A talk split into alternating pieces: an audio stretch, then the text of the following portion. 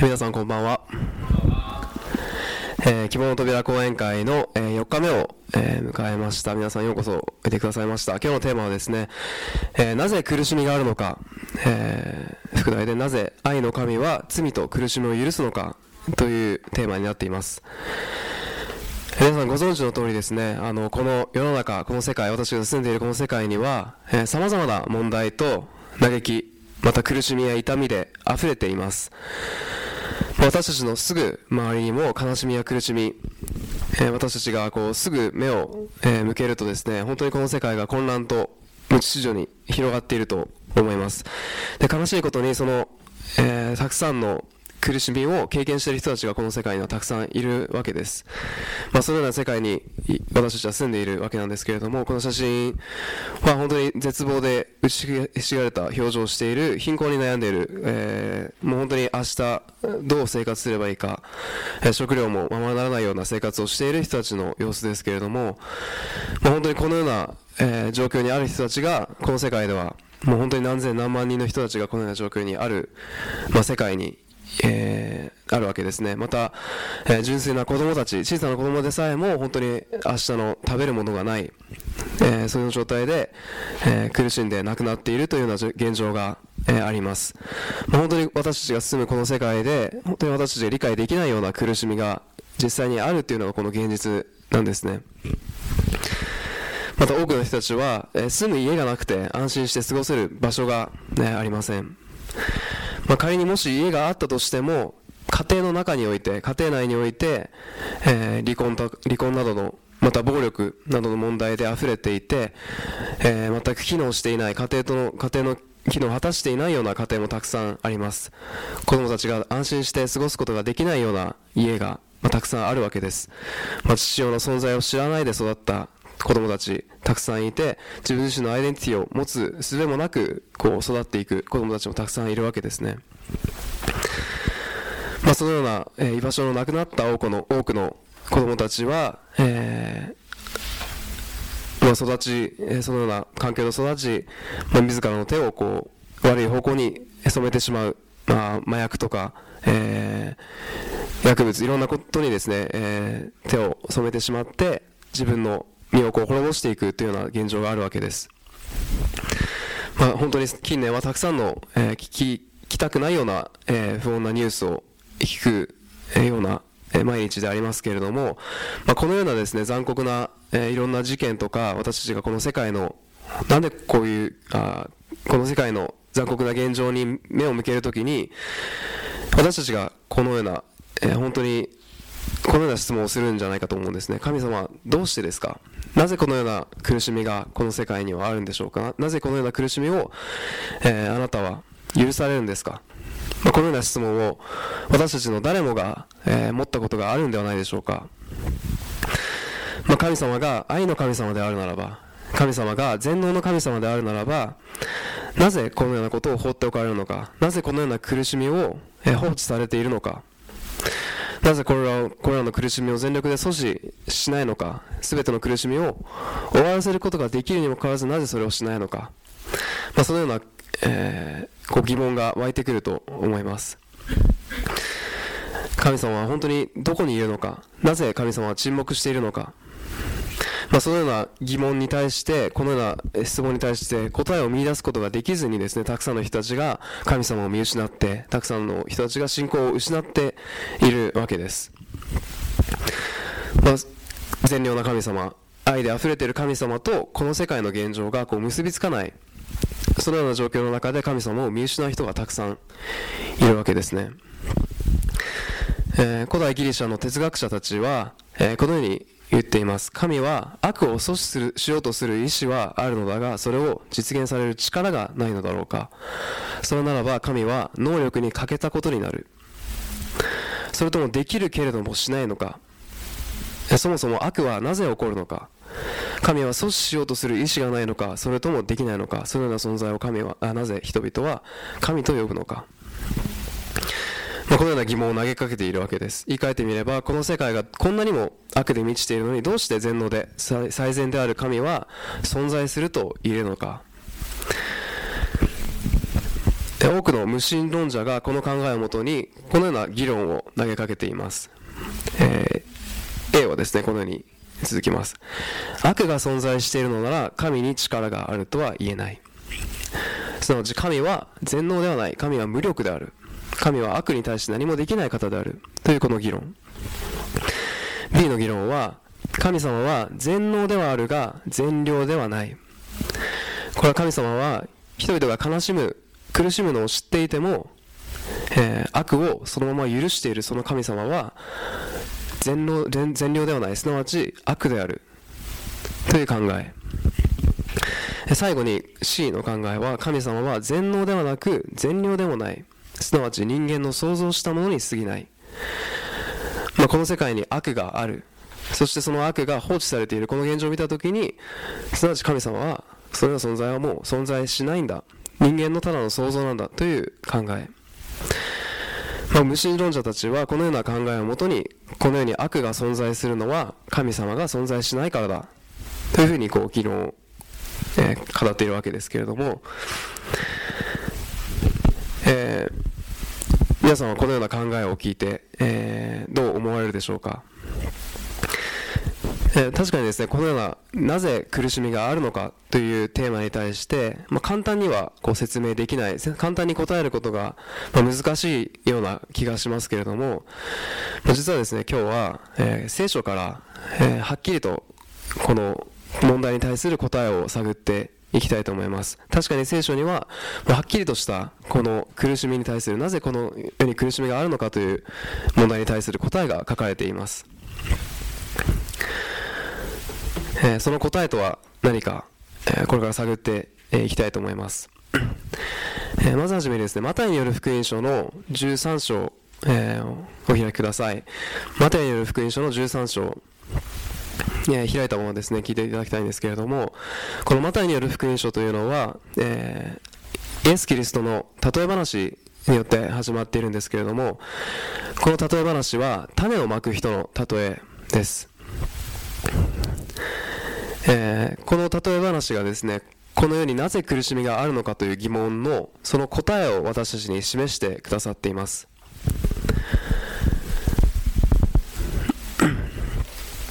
えー、そうですね。3節からお読みしたいと思います。イエスは例えを用いて彼らに多くのことを語られた。種をまく人が種まきに出ていった。まいている間にある種は道端に落ち鳥が来て食べてしまった。ま、このように種をまく例えが、え、話されているんですけれども、え、この、ま、13章全体を通してこの種をまく例えが語られているわけなんですけれどもこの種をまく人がまいているこの種というのがどれも良い種であるということ。まずそれに注目していただきたいと思います。この例え話によると、えー、種をまく人は神様を象徴していて、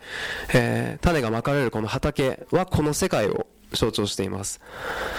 そしてこの例え話から神様はこの世界に良いものだけ良い種をまかれる方だ。良いものだけをもたらすことである方であることを表しています、えー、まあ、悪意を持った神様ではないということ。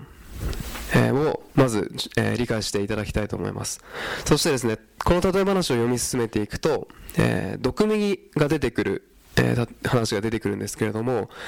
えその毒麦がどこから生えてきたのか、え、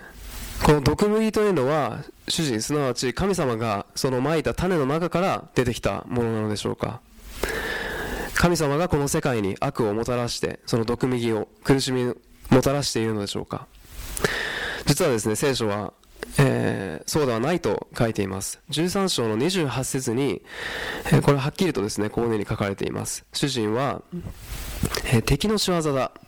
と言った。ま、はっきりとですねこのような毒味が出てくること良くないものが出てくることに関してはっきりとそれは敵の仕業であるということを明らかにしています。すなわち苦しみの源原因というのは敵によってもたらされているということ。私たちはですねあの多くの場合、えー、苦しみのに苦しみを経験するときに神様どうしてですか？というふうに聞くことがあるんですけれども、まあ、聖書にははっきりとこの苦しみの原因まあ、毒麦のこの原因が敵の仕業であるということが書かれています。まあ、神様の敵であるサタンが全ての苦しみをこの世にもたらしているのだということを私たちは知る必要があるわけです。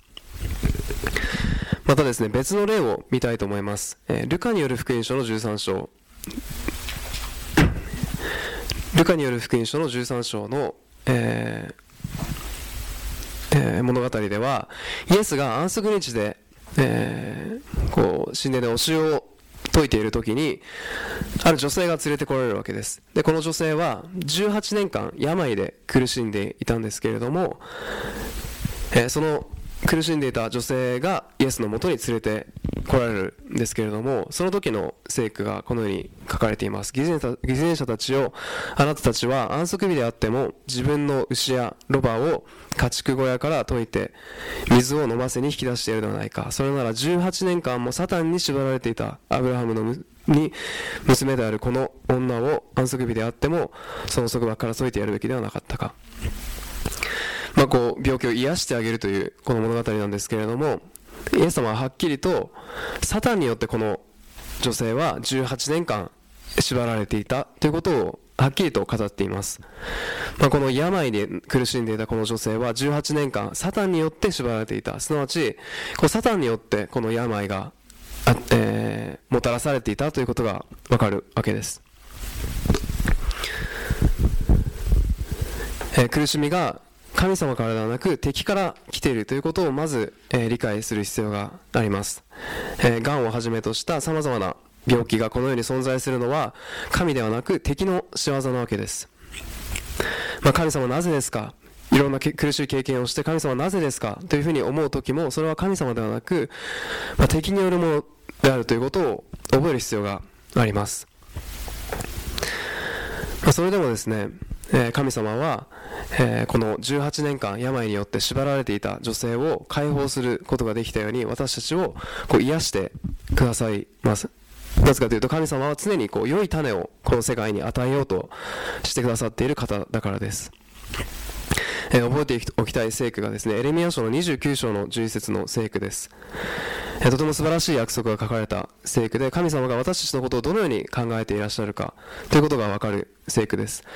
えー、主は言われる私があなた方に対して抱いている計画を私は知っている。それは災いを与えようというのではなく平安を与えようとするものでありあなた方に将来を将来を与え希望を与えようとするものである。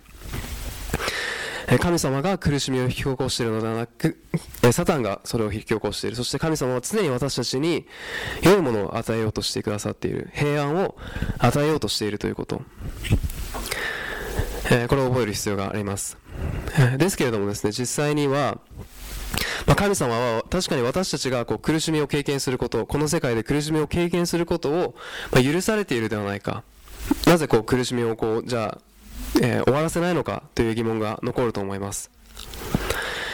なぜ神様は私たちがその苦しみにを経験するのを許されているのかこの疑問に対する答えを、えー、探る必要があります、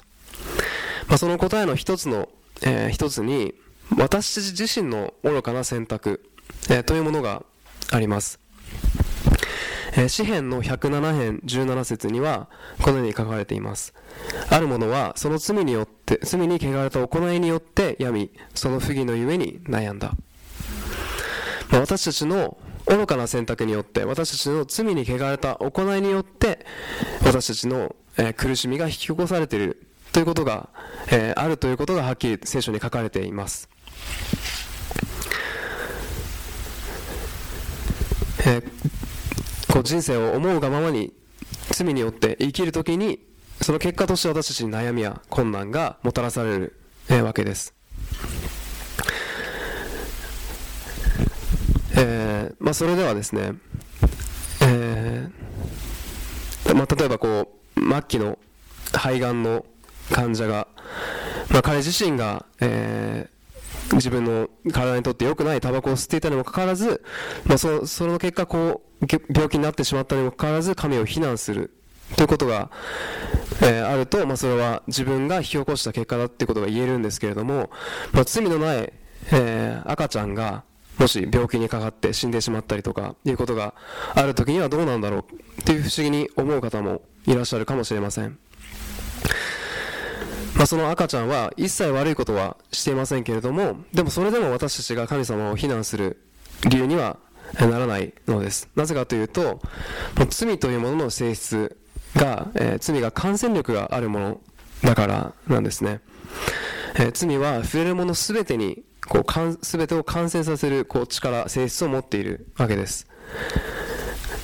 えー、まあ、悪いものがこう周りを怪我して、周りをこう罪がこう汚染していくわけです。まあ、罪はそれを選んだものではなく、だけではなく、その周りにいる人たちにも悪影響を及ぼす、はい、ものなんですね。えー、自然災害についても、え、同じです。えー、自然災害についても、え、神様ではなく、サタンが、敵の仕業であって神様ではなく、サタンが引き起こしているの、え、なわけですね。えさて、こう、全知全能の力のある神様が、この苦しみを、この世に、えー、苦しみがあることを、えー、許していることを理解するためには、もう少し、えー、聖書の中を、え学ぶ必要があります。えそれは私たちが今まさに善と悪の戦いである大相当の真っ只中にいる、え、ということを理解する必要がありますその大相当を引き起こしている原因が何であるかということを知らなければ、まあ、なぜ神様がこのように苦しみを許可しているんだのかということを、まあ、全てを理解することができないんですねえー、このことこの答えを探るためにはヨハネの黙示録を開く必要があります。黙示録の、えー、12章に、えー、天でのこう善と悪の大相当の、えー、どのように始まったかということが書かれています。12章の、え、7節からこのように書かれています。えー、さて、天では戦いが起こった。ミカエルとその、えー、その天使たちとが、えー、竜と戦ったのである。竜もその使いたちも、えー、応戦したが勝てなかった。そしてもはや天には彼らのおるところがなくなった。この巨大な竜、すなわち悪魔とかサタンとか呼ばれ、全世界を惑わす年を経た蛇は地に投げ落とされ、その使いたちももろともに投げ落とされた。まあ、天で戦いが起こったということが聖書に記録されています。まあ、この戦いが天でのこう美しい雰囲気を破壊したんですねそして聖句に書かれていたように、えー、この悪天使たちっていうのは天から地へと投げ落とされました神様はこの戦いに、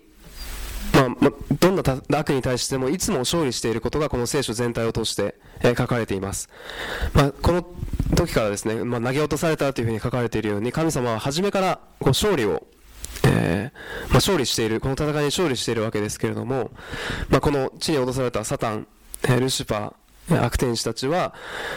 えー、こう今地上に投げ落とされたというふうに書かれてますけれども、それより神様は私たちに、私たちのどんな問題にを、えー、もうこ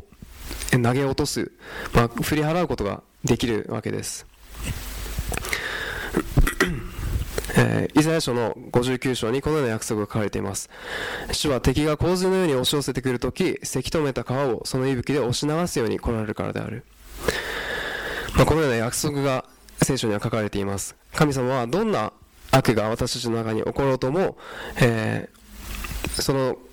えー、悪をですね、こう払い落とすことができる、振り払うことができるわけです。まあ、勝利を与えることができる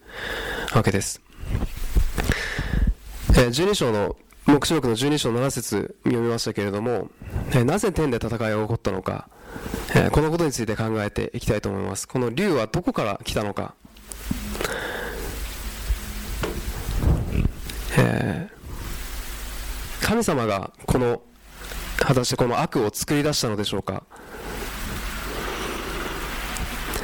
えー、神様はルシファーというとても美しい天使を創造しました、まあ、その結果がこう悪を、えー、こう作ってしまったわけなんですけれども、え、ルシファーに関して書かれている聖句が、え、エゼキエル書に書かれています。エゼキエル書の28章の14節。私はあなたを油注がれた守護のケルブと一緒に置いた。あなたは神の聖なる山において火の石の間を歩いた。まあ、ルシファーはですね生殖に使えるものとして、まあ、特別に役割を持った天使として神様によって創造されました。その位というのは天の中で最も高い位にいたんですけれども、えー、その神様はそのようにそのようなものとして天使、まあ、ルシファーを創造されたわけです、まあ、そしてですね、えー、この天使に対して、まあ、他の天使たちと同じように神様は完全な自由をお与えになりました、まあ、天使たちは、えー、神様に創造された時自らで選んで決断する完全な自由意志を持っていました。なぜ神様はこの自由な意志を与えたのでしょうか。なぜ神様は自由意志を天使たちに授けたのでしょうか？それはですね神の王国での基盤となっていたものが愛だったからというのが答えです、えー、神様は愛の方です。神様は自分の王国を、えー、強制や武力によって支配するのではなく愛によって統治していました。神様が創造したもの全ては愛を示すものだったんです、え、愛の本質について考えたいと思います、え、愛を強制することはできるでしょうか？もしあな誰かが、えこのようにですね銃を突きつけて財布を出せと言ったらあなたは殺されたくない。命が惜しいので財布を出すと思います。ただですね同じように銃を突きつけて私を愛しなさい。こう言ったらどうでしょうか？たとえその人が私まあ愛しますからそう言ったとしてもそれは本当に愛と言えるでしょうか、えー、愛の本質には自由に選ぶことができる自由意志が必ず、えー、必要です。自由に選ぶことができるからこそ愛が生まれるわけです。愛の本質には自由が必要。自由でなければ愛はないわけです。愛さないという選択肢がある時に初めて愛するという言葉が意味を持つわけです。しかし自由には、え、危険が伴います。リスクが伴います。もし小さな、えー、子供や、え小さな、えもし子供が皆さんのところにいたとして、え、車の鍵を貸してください。貸して貸してちょうだいと言ってきたらあなたは、まあ、躊躇すると思います。自由を与えようと思っても必ず危険が伴うわけです。自由があるということはすなわち、ま、リスクがあるということです。神様が天使たちに自由意志を与えた与えて創造したということは天使たちが神様を拒んでそして反対するという可能性を持っていたわけです。しかしそれでも神様には危険があってもリスクがあっても愛の関係を築くことに価値を持っていました。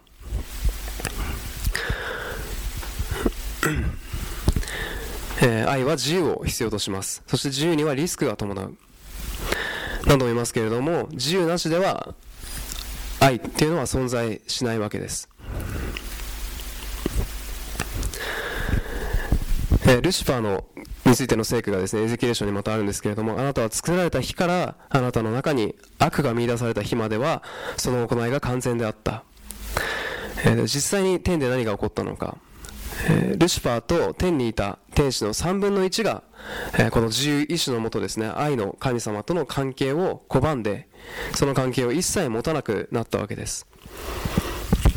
悪に見出されたその日までは行いが完全であった。えー、悪が見出されたというふうに訳されたこの言語はですね不法という意味があります。言い。換えるとルシファーは神の愛の立法。この神の立法を拒み始めたわけです。神様の愛の立法を拒んでしまった、えー、ローマの手紙ですね。13章の11節には愛は立法を完成するものである。というふうに書かれています。愛がなくない時に不法が起こって。そしてルシファーは神を、えー、拒絶してその結果罪である不法が起こってしまったわけです。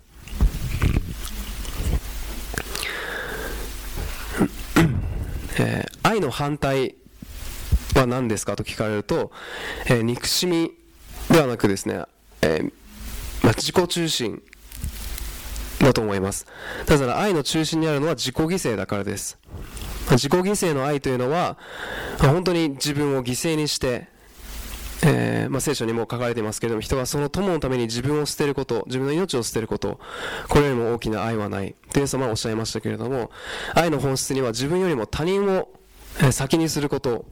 が挙げられます。そして従ってですね愛のその逆というのは、まあ、自分のことしか考えられない。自己中心主義が愛の反対であると言えると思います。ルシファーは神の自己犠牲のその精神を拒んでそして自己中心の、まあ、自己中心主義に陥ってしまって自分のことしか考えられなくなってしまいました、まあ、神様の愛を拒んで空っぽになった部分を自分の自分に対する愛自己愛で埋めてしまったため天から投げ落とされてしまいました。それどのようにルシファーがこう堕落したのか聖書には、えー、その、えー、描写が書かれています。明けの文字はあなたは天から落ちてしまった。諸々の国を倒した者よ。あなたは嫌いで死に倒れてしまった。あなたは先に心の内に言った。私は天に昇り、私の王座は高く神の星の上に置き、北の果てなる、えー、集会の山に座し、雲の雲の頂に登り、糸高き者のようになります、なろう。とあります。えー、聖なる天使だったルシファーが心の中でこのように思ったわけですね。まあ、それがこれ彼が天から投げ落とされる原因になったわけです。ルシファーは何度も私が、私が、私は、というふうにつぶやいていたこと、この聖句からわかるんですけれども、本当に自分のことに、自分のやりたいことに集中してしまったわけです。まあ、このような状況を見るとですね大総統というのが、まあ、私たちにも心の中でも同じように起こっていてそれが私たちの意志の戦いであるということ。自分の意志を神様に向けるかそれとも自分自身に向けるかそれが大総統であるということが分かります。神の意志に従うか自分の意志に従うか。まあ、この聖句からも分かる通り神の愛から目を背けてしまった結果ルシファーは自分に、えー、自分自身に目を向けてしまって自分を高くしようとしてしまったわけです。えー、この聖句にですね、北の果てなる集会の山に座し、雲の頂に登り、糸高きのもののようになります、なろうと書かれていますけれども、えー、それは、えー、神のようになろうとしたということですけれども、北の果てとはどういう意味なのでしょうか。えー、詩篇の48、えー、8編の1節から2節にこのように書かれています、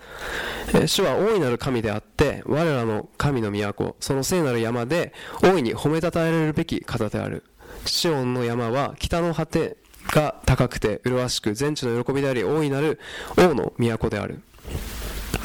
まあ、この聖句によると北には大いなる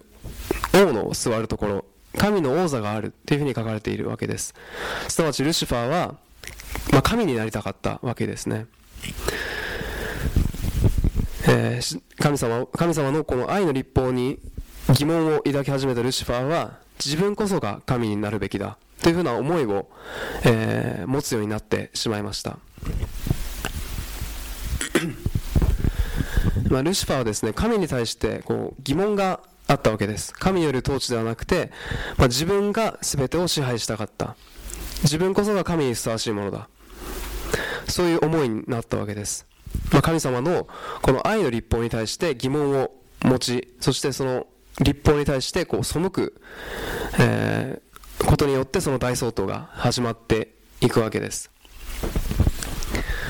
信玄の16章の12節にこのように書かれています。悪を行うことは王の憎むところであるがその位が正義によって固く立っているからである。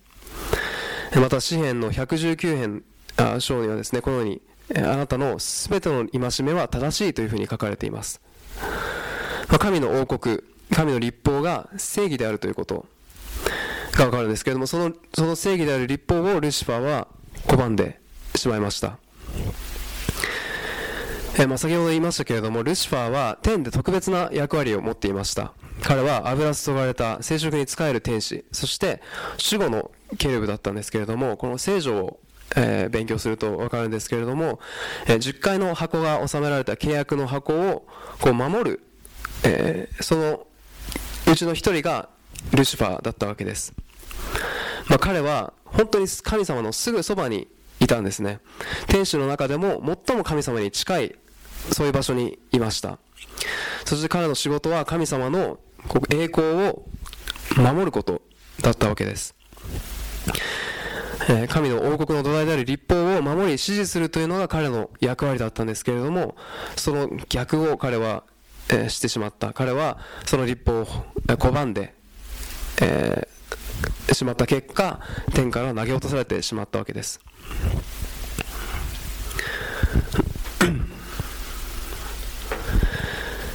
え大相当の始まりが、えー、分かったと思うんですけれども、えー、ルシファーはですね自分一人ではなく、え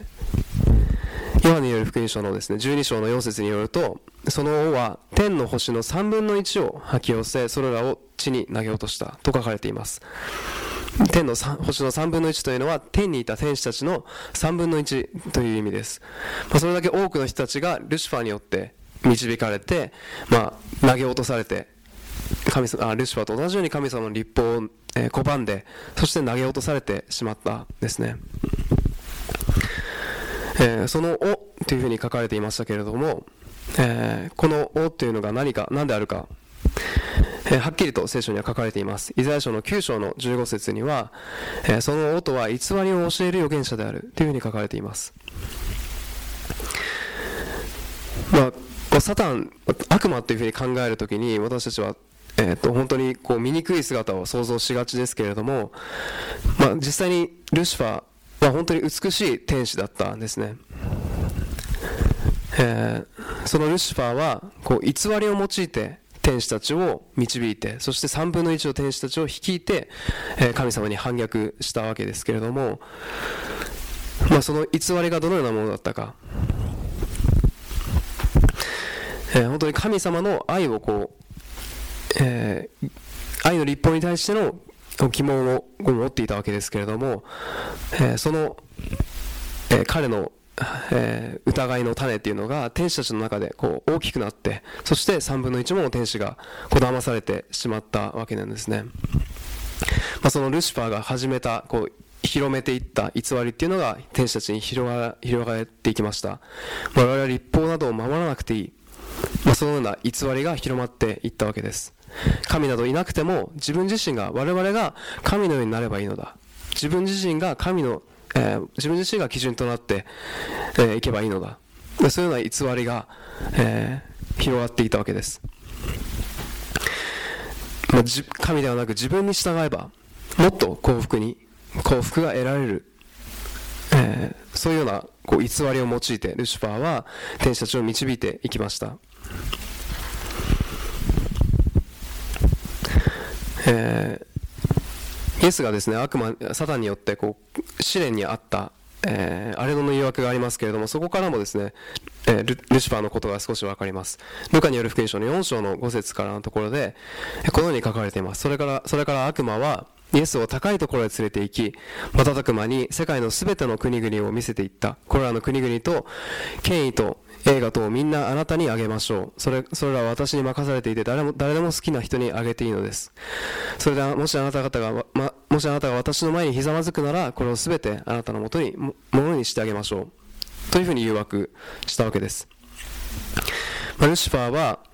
まあ、創造主である神様のようにこう崇拝されること礼拝されることを望んだわけですね。神様神様のようにルシファーはなりたかったわけです。えー、天で戦いが起こった、まあ、大総統が起こった。そしてルシファーはどのようにして、えー、反逆したのか。どのようにして偽りの、えーまあ、どのようにして天使たちを導いて、えー、こう戦いが始まったかということが分かりましたけれども、え、それに対して神様はどのように対応されたのか。この、えーまあ、起こった悪に対して、まあ、どのように対応したのか。という疑問がありますけれども。まあ、神様は、えー、そのことが大きくなる前に戦いになる前に、まあ、それを防ぐことができたでしょうか。もしくはそのルシファーがこう、えー、戦いがルシファーに戦いが起こったすぐその後に、まあ、すぐにそのルシファーたち天使たち、まあ、悪を簡単にひれに潰すことだって、まあ、できたと思うんですね、まあ、それを防ぐこともできたしすぐに悪を根絶することもできたと思います。ではなぜ私たち、えー、なぜ神様はこれをしなかったのか即座に悪を根絶しなかったのか、まあ、その理由はですねこう全世界に、自己愛という、まあ、罪その罪の本質と罪の結果を、えー、理解してもらうためです、まあ、神が反対意見とかこう問題要するに反対勢力を根絶することはこうルシファーが投げかけた問題と挑戦に応えるものではありませんでした。神には疑問に対する答えとして模範を示し責任を取る必要があったわけです。もし罪をその場でその悪をその場で根絶してしまったら天使たちは他の天使たちはルシファーが何か秘密を知っていて神様がそれをもみ消そうとしたのではないか。そしてだから殺されてしまったのではないかと思ったことでしょう。そのため今後反対反対意見は全て滅ぼされてしまう。そういうふうに思うと思うんですね、えー、そして神様がこのえー、この点をこう愛ではなくて強制によって、まあ、力によって支配されるそのような方であるというこう、えー、こうえー、まあ、恐怖によってこう天使たちは従うようになってしまう、えー、しまったわけです、まあ、だからですね神様はそのような決断をするのではなく、まあ、はるかに賢明な、えー、決断を賢明な方法を選びました。私たちそれは私たちを含めた全世界の人々が恐ろしい罪の本質、そして罪の結果をこう理解するために、え、その罪が広がるままにされたわけです。ま、サタンの言ってること、ルシファーの言ってること、悪魔の言ってることが真実ではないということを証明するために、ま、全世界が、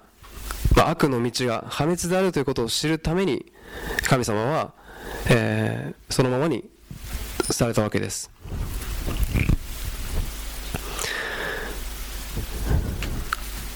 えー、ヨハネの福音書12章の12節にそれゆえに天とその中に住む者たちを大いに喜べ。しかし地と海をお前たちは、えー、災いである。悪魔が自分の時が短いのを知り激しい怒りを持ってお前たちのところに下ってきたからである。とあります、まあ、サタン、えー、まあ、悪天使たちルシファーは一緒に天から地に投げ落とされてされてしまいました。そして時が短いのを知ってここに書いてある通り多くの人たちを、えー、滅びに導こうとしているわけです。彼が用いた偽り、えー、たくさんの、えーま、偽りを用いて最大限に力を使って、ま、人間に働きかけているんですね、ま天で戦いが起こってそして、えー投げ落とされてしまってそして戦いの場はこう地上に移されたわけです、えー、私たちはどちらの側につくのかこの大総統があるという中で私たちがどどちらにつかつかなければならつくのかということを毎日決断しなければいけないわけです。サタンは、まあ、より多くの人たちを滅びに導こうと陥れようとしているんですけれどもなぜ神様はこの地上にサタンをルシファーを投げ落としたのでしょうか？悪魔を捨てるためにこの地球を創造されたのでしょうか、え、悪魔はこの世界を完全に支配する力があるのでしょうか、まあ、聖書を見るともちろんそうではないということが分かります。漱石1章の28節に神は彼らこれが人間ですねを祝福して言われた。梅よ笛よ地に道を地を従わせよ。また海の魚と空の鳥と地に動くすべての生き物と治めようと書かれて、まあ、こう書かれているわけです。神様は人間にこの地球を、ま、支配させたわけなんですね。人間にこの地球を支配される権利を与えたわけです。そして、えーまあ、戦いの場が移ったというふうに言いましたけれども、えー神様が、えー、天の王であるならば私人間が地の王となって支配する、えー、はずだったんですけれども、まあ、エデンの園に、えー、戦いの場が、まあ、悪魔がですねエデンの園の真ん中にある、えー、禁断の実善悪を知る木の実に近づける、えー、ことになりましたけれども、まあ、なぜ神様がそのこのエデンのそのことの状況を考えるときに、まあ、神様がその、えー、善悪の木を善悪の、まあ、木を置いたのか、えーまあ、これもさっきの、えーえっと、なぜ自由意志を与えたということ与えたのかということになるんですけれども、えーまあ、その木を食べ食べてはいけないという制限を与える与えることによって神に従うこともそして従わないこともできるそういう自由意志を神様は与えたわけですね。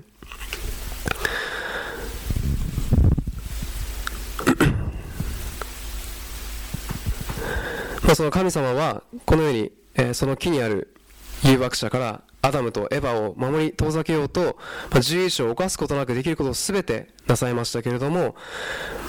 私がよく知るように神様、えー、と結果としてこうサタンがルシファーが、まあ、蛇の姿をとって人類、まあ、アダムとエヴァにこう誘惑をするんですけれどもその時、えーまあ、ルシファーはアダムとエヴァを騙してですね食べてはいけない実を食べさせましたけれどもそれをどのようにしたのか。創世記の3章に書かれています、えー、蛇は女に言った。あなた方は決して死ぬことはないでしょう。それを食べるとあなた方の目が開け神のように善悪を知るものとなることを神は知っておられるのです。と書かれています。ま神は必ず死ぬでしょうとおっしゃいましたが蛇は決して死ぬことはない。というふうに言ったわけです。言い換えれば神を信じる神を信じてはいけません。というふうに言ったんですね、まあ、これがまたサタンの用いていたこう偽りなわけです、えー、5節にあるようにその悪魔は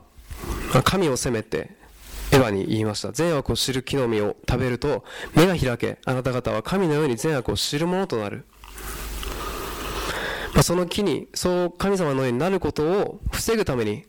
神様はその木に制限を設けたのだっていうふうに神様を責めるわけです、まあ、こう偽りを用いるわけですね。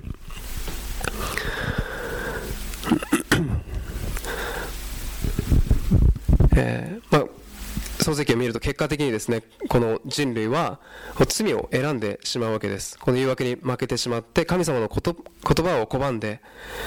まあ、神様の聖なる戒めに背いてしまうわけです、えーこのルシファー、まあ、サタンの言葉に耳を傾けた結果この地球を、まあ、自分の運命をこう、まあ、罪に委ねてしまったわけです。サタンがこう主張しているのは、まあ、自分を優先することこそ自己愛こそ幸福に満ちた自由な生き方なんだ、まあ、幸せが与えられるものなんだ。というふうに言っていますけれどもそれは果たして真実でしょうか？えー、愛の神から離れてしまった、えー、アダムとエヴァ誘惑に負けてしまったアダムとエヴァはどのような気持ちになったでしょうか、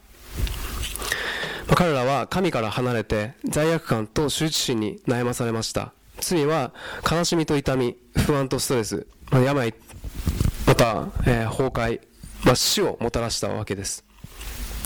まあ、蛇が言っていたことと本当に正反対の結果になってしまったわけです。まあ、罪がもたらすものがこのような不安病、えー、最終的には滅びなんですけれども、えー、罪は私たちを神様から引き離すものです、えー、どうしてそうなのか。それは神様が神様こそが、えー、先ほど言いましたけども良い種をまいている喜びの源であるわけです。えー、まあ、神様がこのようなひどいことをもたらしたのではなく罪の結果、まあ、私アダムとエバが選択したこの罪の結果この世界にたくさんの苦しみや災いがもたらされているんですね。しかし神様はそのアダムとエバが滅びるままにしておきませんでした。創世記3章にあるように神様は自ら、え、2人を探しに出かけます。えー、どこにいるのかというふうに質問をするわけです、まあ、神様はアダムがどこにいるのか知っておられたはずなのにこうわざわざどこにいるのかと聞くわけです、えー、聖書の中で神様がこうこのような質問を投げかけるとき神様は答えを知らないわけではないんですね。神様は私たち自身に質問に対する答えを、え考えてほしいから問いかけるわけです。その質問の本当の意味はアダムよあなたは今どこにいるのか分かりますか？あなたがどのようなことをしてしまってどのようなところに今いるのか分かりますか？という質問です。えー、まあ、悲しいことにそのような罪が人間の心を変えてしまいました。まあえー、まあ、罪がですねこのような神様からこう引き離したわけですけれども、えー、本当に関係を引き離してしまって、え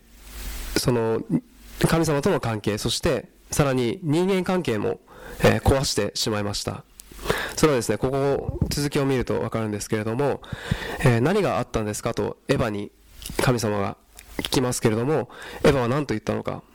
まあ、蛇が私を騙したのです、まあ、エエヴァはこう蛇をこう責めたんですね。すると、えー、何があったのか聞かれた。アダムは、えー、あなたとあなたが私と一緒のようにしてくださった。女が私を、まあ、誘惑したので、まあ、女のせいにするわけです。エヴァのせいにする、まあ、それはまさに女エヴァを創造した神様を責めたということなんですね。まあ、これが罪のもたらす結果ですね、えー、自分たちが選んだ罪その罪の結果、まあ、そのその苦しみをその自分が自分が選んだ結果起こった苦しみを他の人のせい、えー、神様のせいにしているわけです。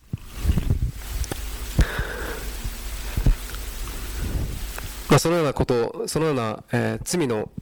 罪をもたらしてしまったこの世界に対して、まあ、神様がどのようなことをしたのか、ま、ヨハネによる福音書の10章の10節にこのように書かれています。私が来たのは羊に命を得させ豊かに得させるためである、神様はこの天で始まった戦いそして地上それが地上に移って残念ながら人類は滅びの道を選んでしまいましたけれども、ま、神様は私たちに対してその人類が滅びることがないように、ま、計画を持っていたわけです。イエス様神様は一体どのようにして、まあ、滅びる以外になかったこの世界この人類をこ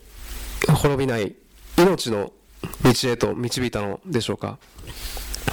ヘブル人の手紙にこのように書かれています。このように、子たちは血と肉と共,、えとに共に預かっているので、イエスもまた同様に、それらを備えておられる。それは死の力を持つ者、すなわち悪魔をご自分の死によって滅ぼし、まあ、このように書かれているわけです。イエスはご自分の死によって罪を、そして悪魔を、滅ぼした。ということがはっきりと聖書に書かれています、ま、死によって私たちが失うはずだった命が回復された。言い換えれば人間の命の回復。それはイエスご自身の身代わりの死によって、与えられたわけです、えー、罪を選んでしまった結果、えー、苦しみそして滅ぶしかなくなった私たちに対して、イエス・キリストが小さな、え、赤ん坊として与えられました。えしかし、えー、全ての人類はその与えられたイエス・キリストを、えー、祝わなかったわけです。歓迎しなかったですね、え、彼はナザレという、え荒れた町で育ちました。ガリラの地方で最も悪くそして想像もできないような場所でその環境で育ったんです。ですが神様はイエス・キリストはそのようなことは、え気になさらずえ、本当に癒しい生活をして、いたわけです。なぜなら彼はいつかほふられる羊として私たちのために生まれたからです。イザヤ53章の3節に、え、彼は、えー、侮られて人々に捨てられて悲しみの人でで病を知っていた。というふうに書かれています。イエスは悲しみ病そして侮られるほどのことを自分自身に背負うことによってそして罪、えー、自分が背負うことによって罪の呪縛からそして死から私たちを解こうとしたわけです。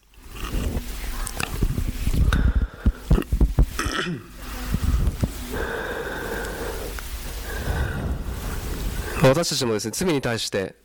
えー、この、えーまあ、イエスがこう克服されたようにですねイエスの勝利によって私たちもこの勝利に預かることができます。イエスの勝利によって私たちの私たち人間の勝利は、えー、保証されました。イエスは悪魔の持つ力を持つ力をこう死によって十字架の死によって、えー、滅ぼすことができたわけです。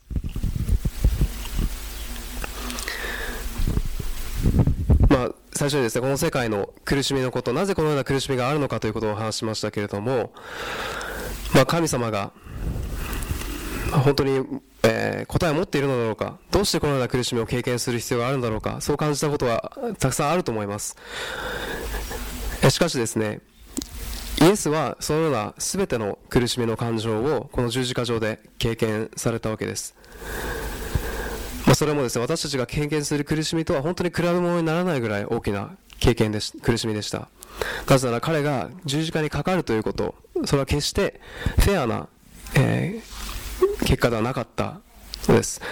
なぜかというとイエスは何も、えー、悪いことをしていない罪を犯していないにもかかわらずイエスは十字架にかかり愛する人たちに拒まれて全てを失って全ての罪を背負って十字架にかかりました。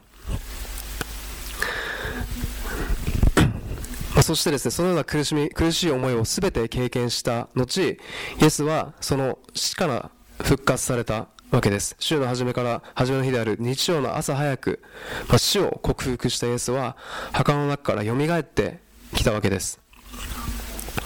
まあ、死に完全に罪に完全に勝利することができるお方であることをイエスは、え、証明されました。イエスはこの十字架の死によって大総統において全ての、え、その戦いにすでに勝利を得ている、えー、ですけれども残念ながら、えー、私たちのこの住む世界ではまだ戦いが続いています。この世界においてもまだ私たちは苦しみを経験するわけです。十字架の死によって勝利を確定さしていてもまだ大騒動は続いているわけです。その理由は神様が人間に誰に従うべきかその選択を、えさせる時間を決断させる時間を与えておられるわけです。私たちはまさに今その地上において戦いの真っ只中善か悪かその神様かサタンかそれを選ぶ戦いの真っ只中にいるわけです、えー、その中においてですね神様は聖書を通して、約束を与えてくださっていますイザヤ書の41章の10章に、えー、このように書かれています。恐れてはならない私はあなたと共にいる。驚いてはならない私はあなたの神である。私はあなたを強くし、あなたを助け、我が勝利の右の手を持ってあなたを支える。えこの私はという言葉の後に必ずあなたという言葉が書かれています。そしてこの恐れてはならないというこの言葉が聖書には、え300回以上使われているわけです。私たちが本当にこの世界で、えー、本当にどこを見ても苦しみがあるような理解できない悲しみがあるようなこの世界において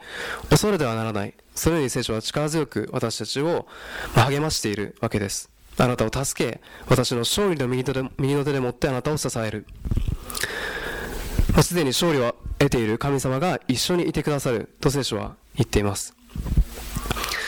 もし神様が一緒にいるならば私たちは誰に対して、えー、誰が私たちに対して勝利を得ることができるでしょうか。神様は嵐を本当に沈めることができるお方です。嵐を沈めることができる方が私と共にいてくださる、まあ、どのような私たちが問題に直面していても今私たちがどのような苦しみに直面していても悲しみに直面していても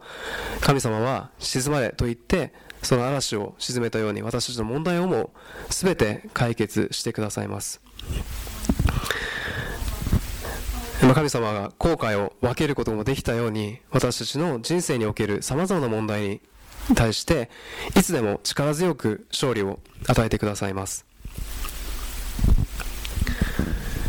神様が苦しみを与える時には必ず何か理由があります。詩編119編の71節には苦しみにあったことは私にとって良いことです。これによって私はあなたの掟を学ぶことができました。と書かれています。